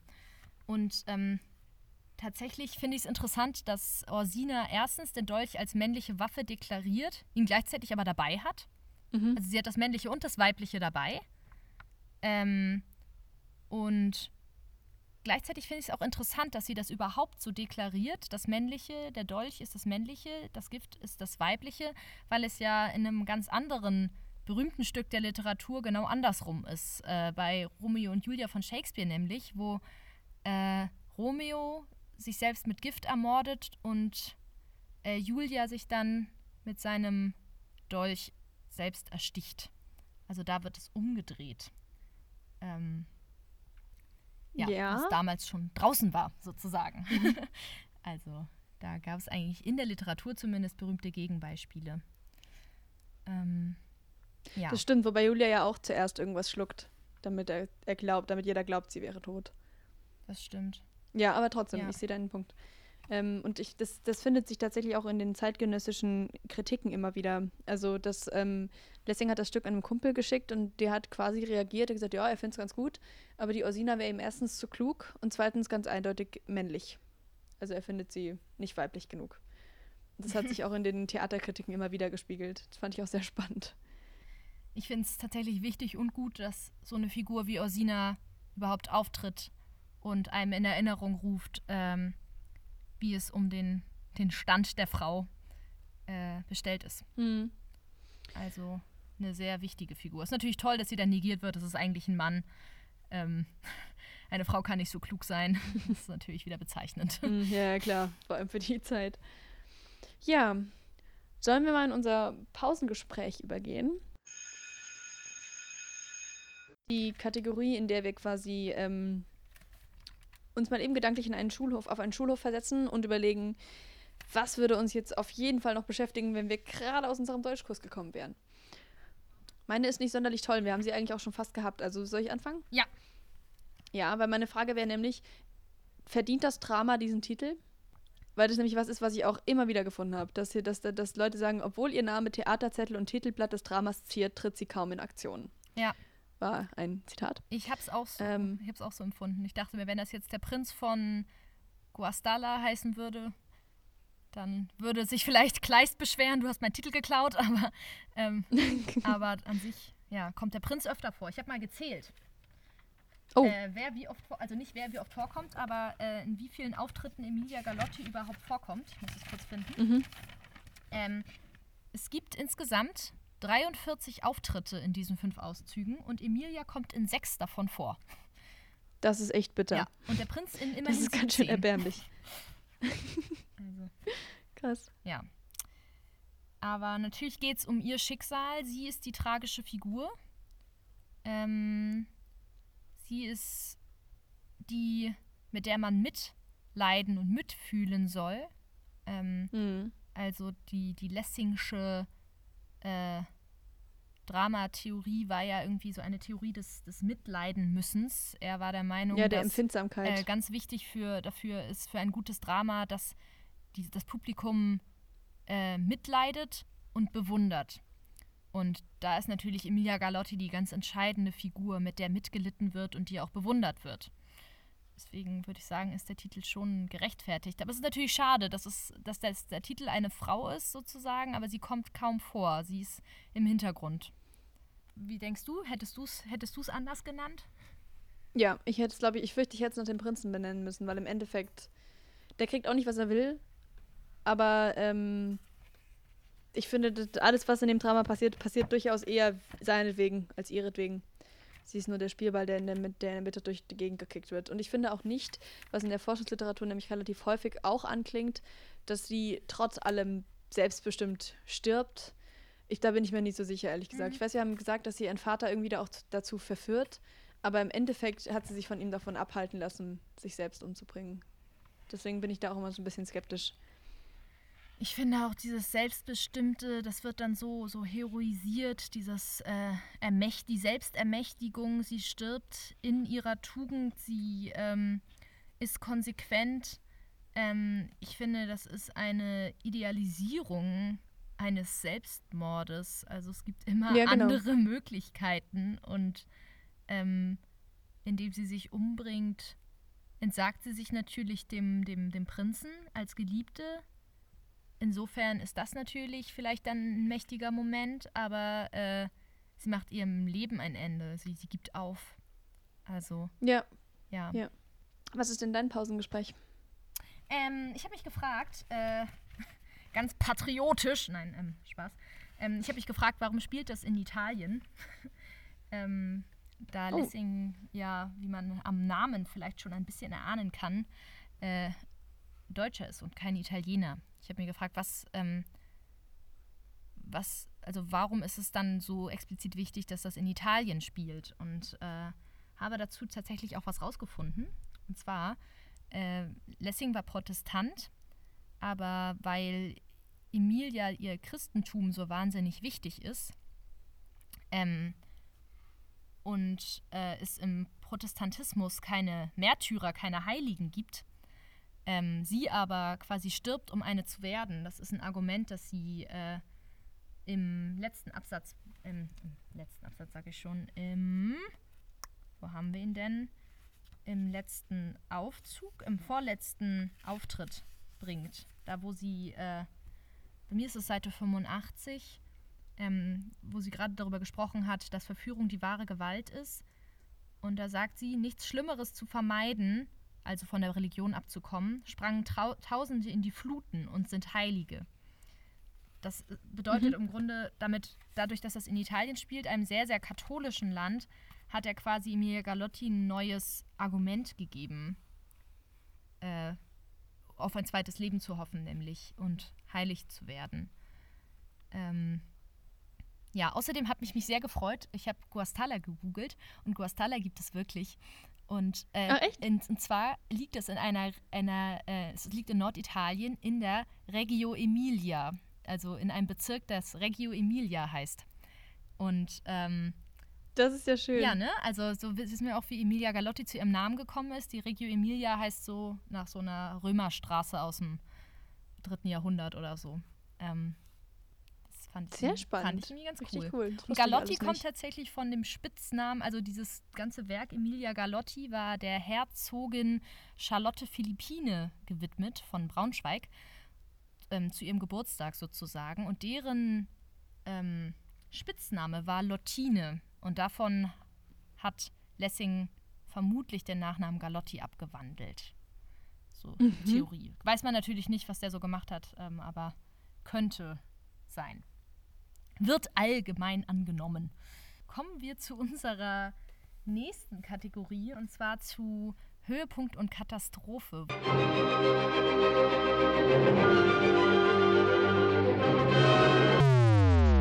Wo wir besprechen, was wir äh, an dem Buch, an der Recherche dazu am besten fanden und was uns äh, geärgert hat oder aufgeregt.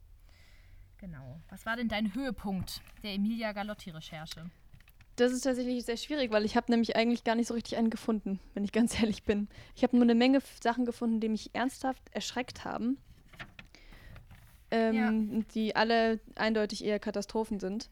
Ich glaube, der Höhepunkt war tatsächlich eben alles, was ich zur Gräfin Orsina gefunden habe, dass sie als, als Vertreterin ihrer Art äh, gilt und so weiter. Und ähm, ja, also ich glaube, das ist wirklich, das ist eine sehr, sehr, sehr starke Frauenrolle, die Lessing da geschaffen hat. Und ähm, das ist auch, wenn man so ein bisschen Lessings, ähm, Lessings Einstellung zum Thema Frauen und sowas kennt, dann ist es eigentlich beinahe erstaunlich, dass es diese Rolle gibt. Ich habe in der Literatur einmal den Satz gefunden, sie ist eine schier unmögliche Rolle für diese Zeit. Das mhm. fand ich sehr schön, dass es auch sehr schön beschreibt tatsächlich, was das da für eine Figur ist. Ähm, und äh, er stellt sich ja mit dem Ganzen so ein bisschen gegen Kant. Damit sind wir aber eigentlich schon bei, meinem, bei meiner Katastrophe. Ja, genau. Also deswegen mhm. ist durch die Gräfin Orsina, glaube ich, einer meiner Höhepunkte, dass Lessing tatsächlich häufig als Vertreter von ähm, progressiven Stücken, in denen äh, starke Frauen auftreten, äh, gesehen wird. Ich habe tatsächlich einmal den Satz gefunden, das ist Lessings Verdienst, dass äh, die Energie der Frau, äh, die sich bisher in Intrigen, Schwatzsucht etc. äußerte, auf ein wertvolleres Ziel richtete damit sie am Prozess der Aufnehmung teilnehmen konnte. Also tatsächlich das, was du eben gesagt hast, dass ähm, Osina anspricht, dass Frauen keinen Anspruch haben, auf, äh, in der Aufklärung überhaupt äh, vorzukommen. Das widerlegt Lessing auf die Art und Weise so ein bisschen. Oder es wird zumindest so mhm. aufgefasst heute. Was war denn dein Höhepunkt? Ja. Ich fand es tatsächlich auch sehr schwer, ein Best-of zu finden und auch mir ging es ähnlich. Es gab mehr Dinge, die mich geärgert haben, aber was ich toll fand, war auch um die Gräfin Orsina herum tatsächlich habe ich ein bisschen äh, gegoogelt und geguckt, wie, wie sah es denn aus mit äh, der Frau in der Aufklärung und wen gab es da und äh, gab es da sowas wie Feminismus und den gab es tatsächlich. Äh, es gab äh, gerade in der Aufklärung in Frankreich haben sich erste feministische Hefte gegründet, zum Beispiel L'Observateur Féminin, also der weibliche Beobachter. Oder es gab den Marktweiberaufstand nach Versailles, wo 6000 äh, Frauen aus Paris nach Versailles gelaufen sind oder ge gegangen sind und protestiert haben, Versailles schlemmt und Paris hungert. Und die wurden dann auf ihrem Weg unterstützt von Lafayette und 15.000 weiteren und haben tatsächlich mit, also erfolgreich die Vertreibung des Königs äh, verursacht und ihn dazu gebracht, dass er eine Menschenrechtserklärung unterschreibt. Und es gab auch immer beim, bei der Nationalversammlung, die es dann später gab, im Laufe der Französischen Revolution, Petitionen, ihr habt die Privilegien abgeschafft, äh, beseitigt auch die des männlichen Geschlechts. Also ähm, da gab es sehr, sehr viel Frauenbewegung. Mhm. Und das hat mich äh, sehr gefreut, dass es schon so lange einfach mutige Frauen gibt, die sich für Frauenrechte einsetzen. Und irgendwie hat mich das beflügelt zu, äh, zu lesen. Und ich habe ganz besonders von einer äh, Vertreterin äh, dieser Frauenrechtsbewegung gelesen, und zwar von Olympe de Gouges. Ähm, das war eine äh, Frau, die 1791 die Erklärung der Rechte der Frau und Bürgerin verursacht, äh, ver verursacht ähm, veröffentlicht hat, rausgebracht hat und darin gefordert hat, dass Frauen arbeiten dürfen, dass Frauen Geld verdienen dürfen, dass Frauen äh, Teil in Politik zum Beispiel werden dürfen und dass uneheliche Kinder anerkannt werden, dass Frauen mehr Macht gegenüber ihrem Mann äh, haben, dem sie, wie sie schreibt, äh, zurzeit äh, hilflos ausgeliefert mhm. sind. Und die Grenze ihrer Freiheit liegt da in den Grenzen der Tyrannei des Mannes sozusagen. Wow, das ist wirklich stark. Und äh, sie, ja, also ich fand's richtig krass. Ähm, sie wurde dann leider, deswegen wollte ich sie jetzt nicht richtig als Best-of nennen, äh, sie ist leider äh, daran gestorben an ihren Überzeugungen. Sie ist guillotiniert worden vom ähm, Robespierre'schen Terrorregime. Und zwei Jahre nach ähm, der Veröffentlichung ihrer Schrift, also äh, 1773, äh, auf dem Schafott gestorben.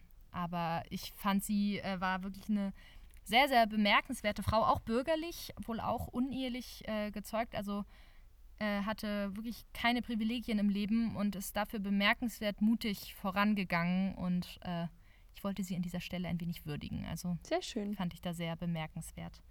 Ja, was war denn dein Worst of? Du hast schon angekündigt, es geht um Kant. Ja, es gibt I da. Can't wait for it.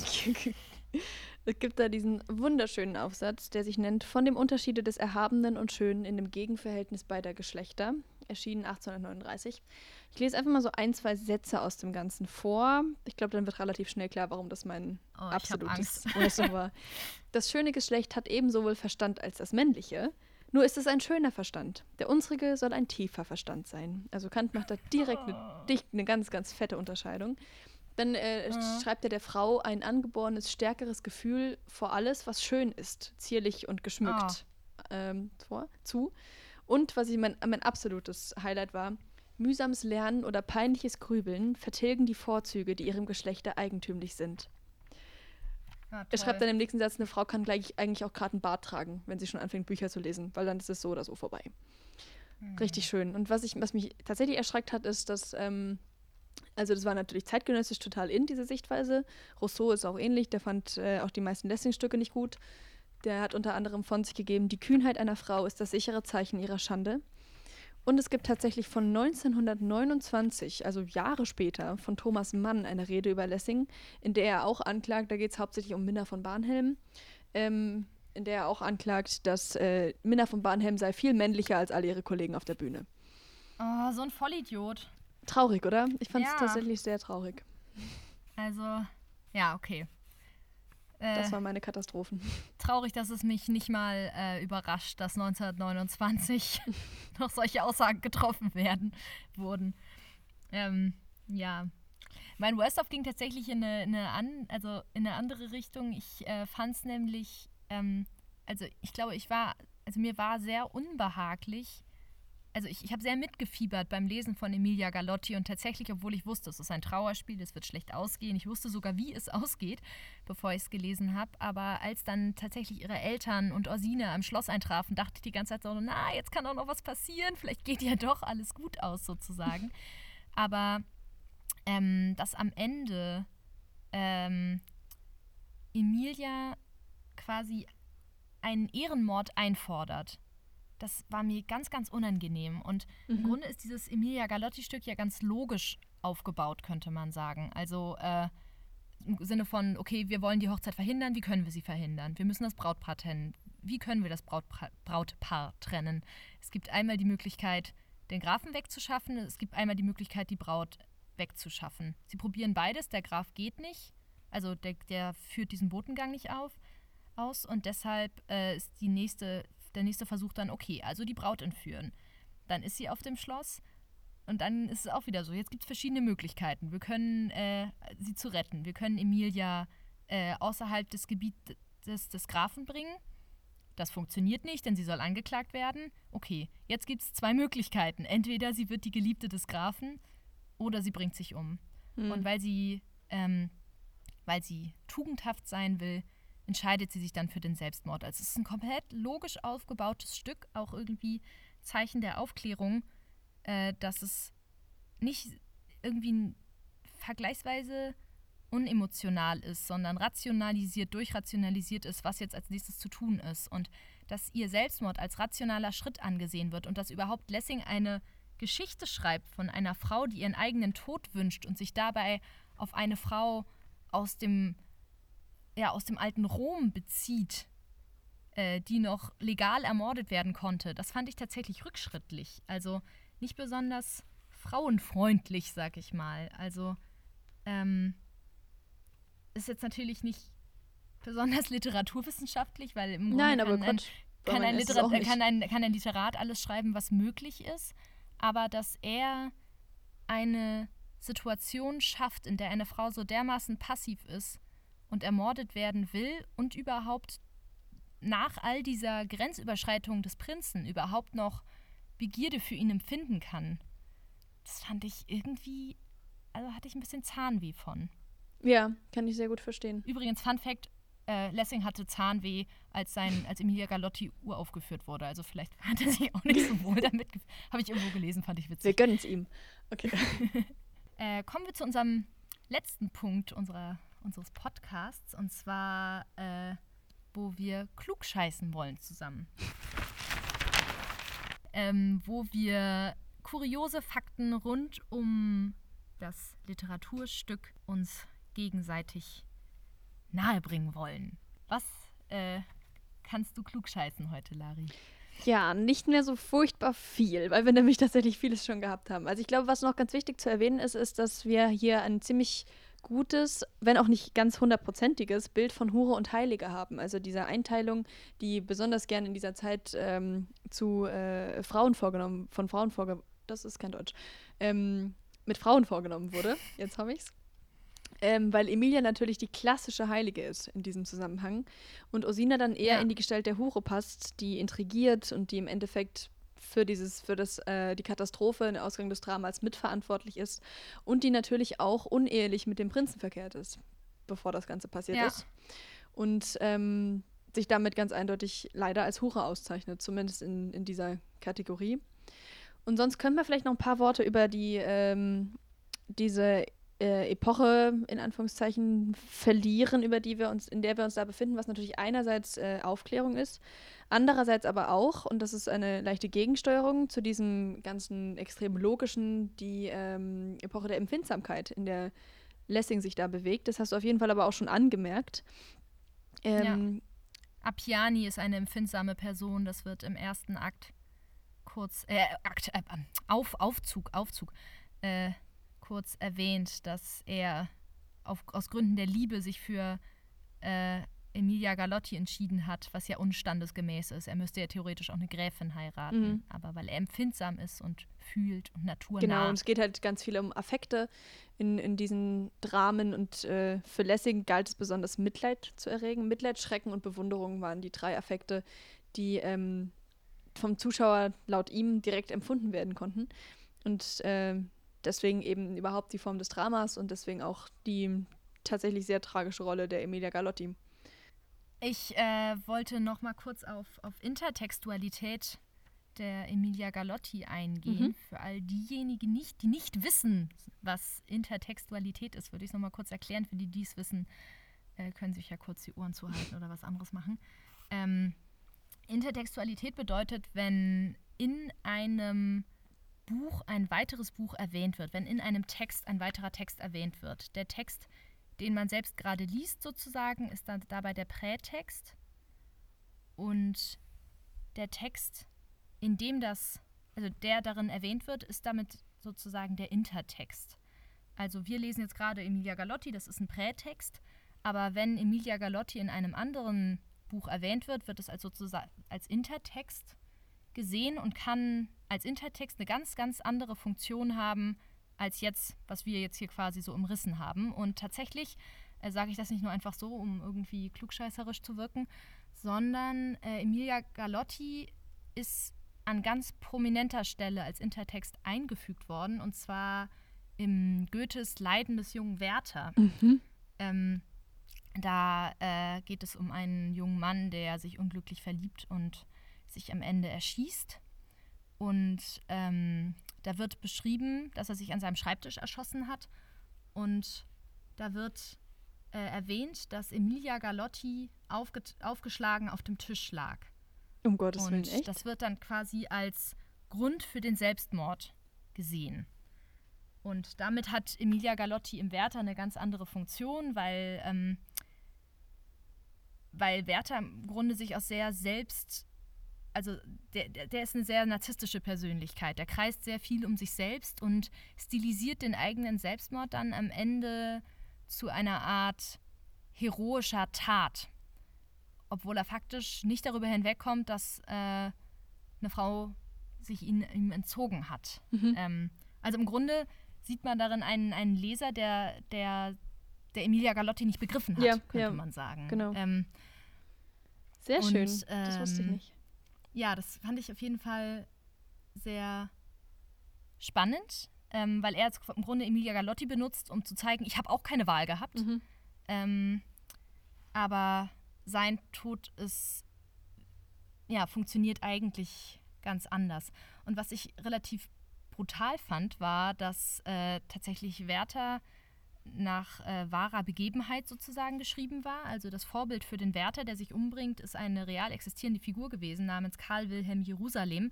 Und dieser Karl Wilhelm Jerusalem war mit Lessing bekannt. Ja.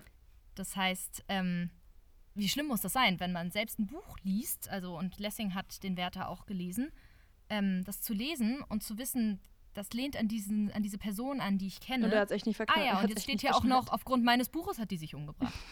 Ähm, also sehr, sehr makaber von Goethe ist tatsächlich irgendwie, hat sich dann auch skurril wiederholt, dieses ähm, sich aufgrund eines Buches umbringen, ja, weil sich weil der Wärter selbst also, ja ein nach den Leiden des Jungen mhm. Genau, richtig viele Leute umgebracht haben, was sogar den Begriff Wärter-Effekt geprägt hat. Ja, was ich nach wie vor so, so schräg finde. Selbstmordwelle ja, aufgrund eines, eines Buches ich finde es ich find's aber auch spannend, um nochmal auf diese Intertextualität zurückzukommen. Das funktioniert natürlich nur, wenn der Leser, die Leserin beide Texte kennt. Mhm. Also ähm, den Intertext auch kennt. Sonst sagt ihr das ja überhaupt nicht. Aha, da lag Emilia Galotti, was soll das sein? So.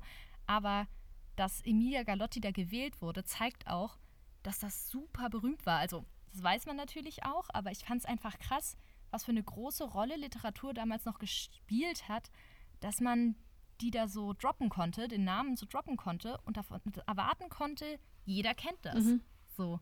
So eine Rolle spielt das nicht mehr. Also es war damals zwei Jahre alt. Emilia Galotti wurde 1772 ja. geschrieben und Werther 1774. Und ich habe mir jetzt mal vorgestellt, welches Buch ist 2018 rausgekommen, was wir jetzt alle kennen. Ich habe mal spaßeshalber geguckt, wer hat denn den Deutschen Buchpreis 2018 gewonnen. Und das war Inga Maria Malke mit Archipel. Ja, ich erinnere mich. Wir hatten das im Laden Kennst stehen. Nee, nur vom Sehen. Nicht. Aber ich habe mir nur vorgestellt, irgendwie, ich würde ein Buch schreiben, jemand bringt sich um und dann sage ich, Inga Maria Marques Archipel lag aufgeschlagen auf dem Pulte. da wird doch jeder denken, hä? Äh, was? Was, was lag da? Was vielleicht eher heutzutage funktionieren würde, wäre irgendwie, wenn eine Netflix-Serie, also je nach, je nach äh, Zielgruppe natürlich, aber wenn irgendwie eine Netflix-Serie läuft, die jeder kennt. Selbst die sind so schnell geworden. Hm? Ich fürchte, selbst die sind so schnelllebig geworden. Es müsste schon Harry Potter sein. Ja, irgendwie sowas. Ja, manche Dinge würden funktionieren, aber also Emilia Galotti hat sich bemerkenswert schnell in den Kanon der Allgemeinbildungsliteratur, des, des, des klassischen Kanons der Literatur, die jeder kennt, eingebracht. Mhm. Und das fand ich schon bemerkenswert. Ja. Ja. Ich finde es ein schönes Schlusswort. Ja. Ja. Wir sind am Ende angekommen. Äh, es war mir eine Freude. Es war mir eine sehr große Freude, liebe Sarah. Sollten wir vielleicht nochmal auf unsere Mailadresse hinweisen. Wir haben eine Mailadresse, an die ihr uns, wenn ihr noch Fragen zu Emilia Galotti habt, wenn ihr in Corona-Zeiten zu Hause sitzt und eure Lehrer sind ganz woanders, Lehrerinnen äh, sind ganz woanders und ähm, ihr habt Fragen zu Emilia Galotti, dann könnt ihr die uns mailen an literaturkabinett.gmx.de und wir würden die dann zu Beginn der nächsten Folge vielleicht beantworten, bevor wir genau. mit dem nächsten Text starten. Ja, mehr gibt's nicht zu sagen, oder? Nee, sonst ganz liebe Grüße an alle, die vielleicht zu Hause sitzen, so wie, ja, wir. wie wir. An alle mit verschobenem Abitur. Es tut uns leid für ja, euch. Ja, voll. Ey, das ist gerade irgendwie so super unsicher. Deswegen haltet durch. Wir hören uns in einem Monat hoffentlich wieder. Das ist zumindest klar. unser Plan. Tschüss. Ciao.